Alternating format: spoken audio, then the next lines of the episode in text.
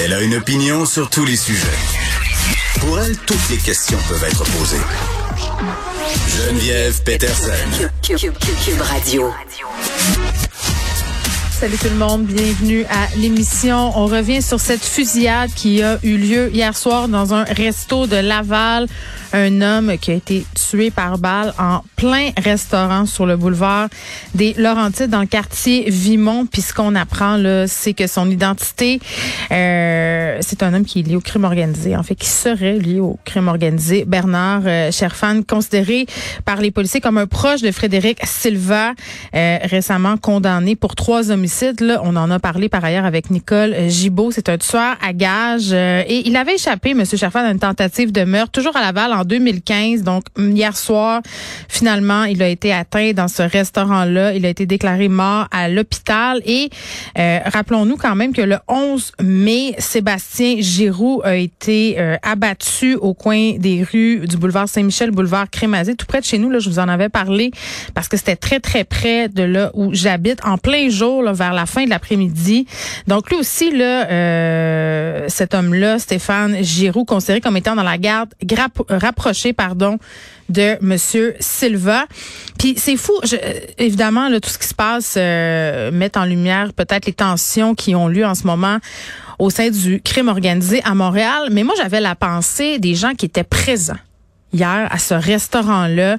Puis quand je vous parlais de cette fusillade là, en plein jour au coin Saint-Michel-Crémazie, il y a des garderies, il y a des restaurants, il y a des kidams, c'est près du marché au puce Saint-Michel, il y a une station d'essence, il y a des restos.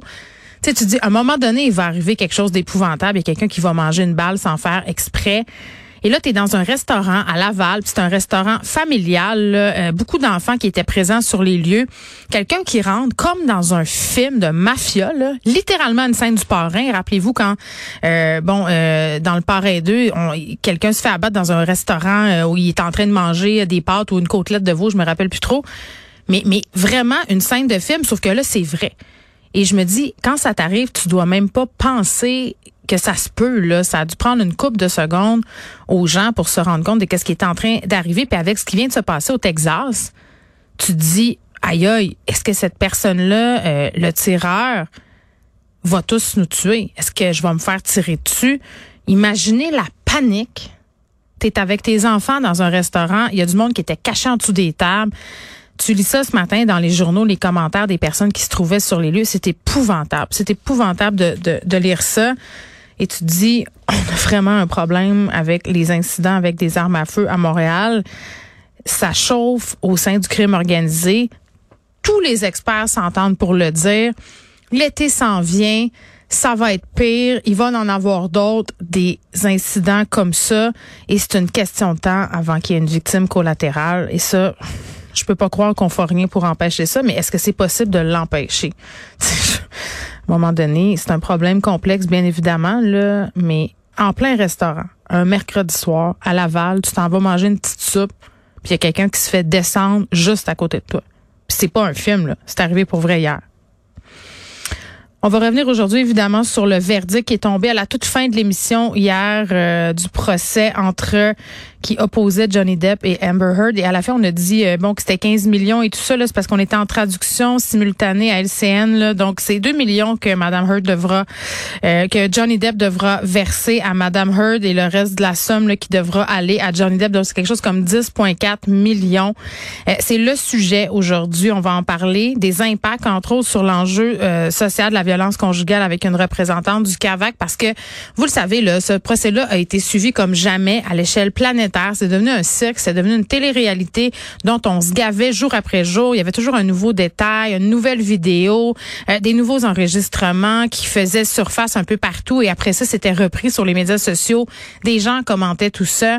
Puis Amber Heard a vraiment passé pour la méchante tout le long de, de cette affaire-là. Et moi, je suis pas en train de dire, moi, dans cette histoire-là, je veux pas prendre parti pour vrai, là, j'ai pas écouté ce procès-là assez pour me faire une idée, mais j'ai vu ce qui se passait sur les médias sociaux et c'était laid.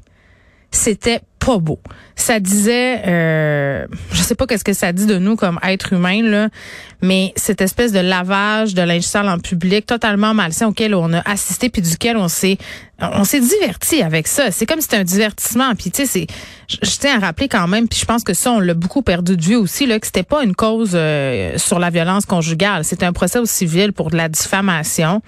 Le jury devait décider si la publication d'Amber Heard en 2018 dans le Washington Post avait eu des impacts négatifs sur la vie de Johnny Depp. Donc c'était de la diffamation.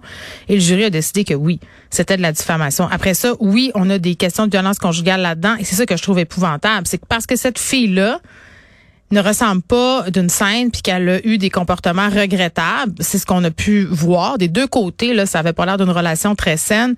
Ben c'est comme si on avait le droit d'y piler sur le corps, d'y marcher dessus, de dire que c'était épouvantable, que c'était c'était elle la méchante et, écoute les, supporters de Johnny Depp qui, font la file quasiment à l'entrée de la salle de cours avec des pancartes, mais pas quasiment, sont là avec leurs pancartes puis sont déguisés.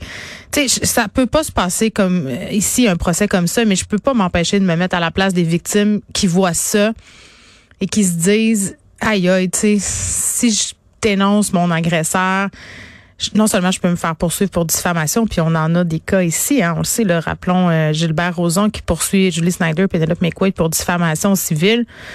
Sais, les victimes se disent qu'est-ce qui va se passer? Est-ce que c'est ça qui va se passer si je parle? Puis en tout cas, je ne sais pas si c'est un recul pour le mouvement MeToo, mais je pense que c'est un recul pour la prise de parole des victimes.